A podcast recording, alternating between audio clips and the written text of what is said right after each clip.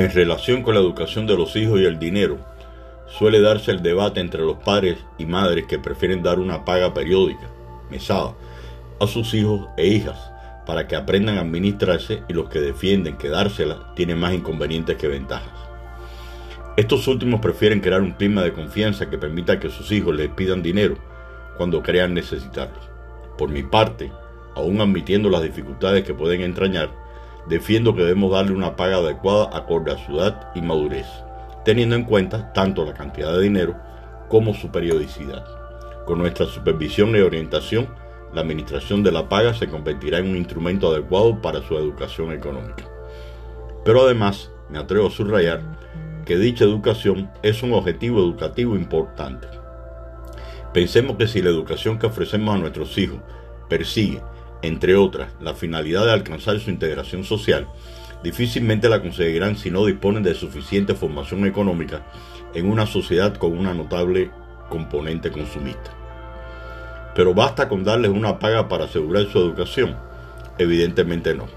La cuestión es más compleja y será necesaria o necesario prestar atención a algunos detalles que tendrán que ver con lo que queremos enseñarles del dinero, de cuánto dinero dispondrán, con qué periodicidad los recibirán, qué gastos correrán de su cuenta, etc. Un elemento necesario tener en cuenta para analizar qué cantidad de dinero entregamos lo es la edad.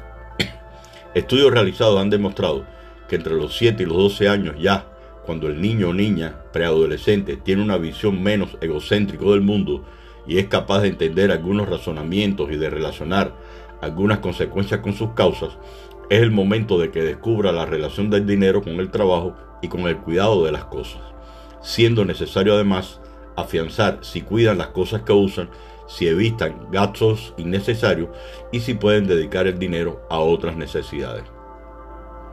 Es importante mantener algunas de las costumbres que podrían haber adquirido en los años anteriores. En concreto, vale la pena que dispongan de una huaca, mejor dicho, una alcancía, donde pueda poner y extraer su dinero, que no paguemos nosotros los padres y madres las compras que realice, sino que le demos una cantidad de dinero razonable y que con nuestro asesoramiento sea él o ella quien decida cuál de los posibles productos comprará. O también animarle y mantener la costumbre de hacer regalos y de dar una parte de su dinero a causa solidaria. Pero hay que desarrollar otras costumbres nuevas y profundizar en su sentido. ¿Cuáles? Veamos.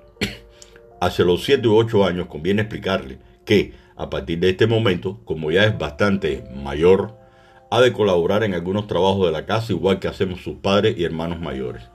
Añadiremos que gracias al esfuerzo de todos podemos prescindir total o parcialmente de la ayuda de una persona ajena para hacer esos trabajos y que con ellos dispondremos de una cierta cantidad de dinero para que cada uno gaste en lo que prefiera. Continuaremos. Gracias.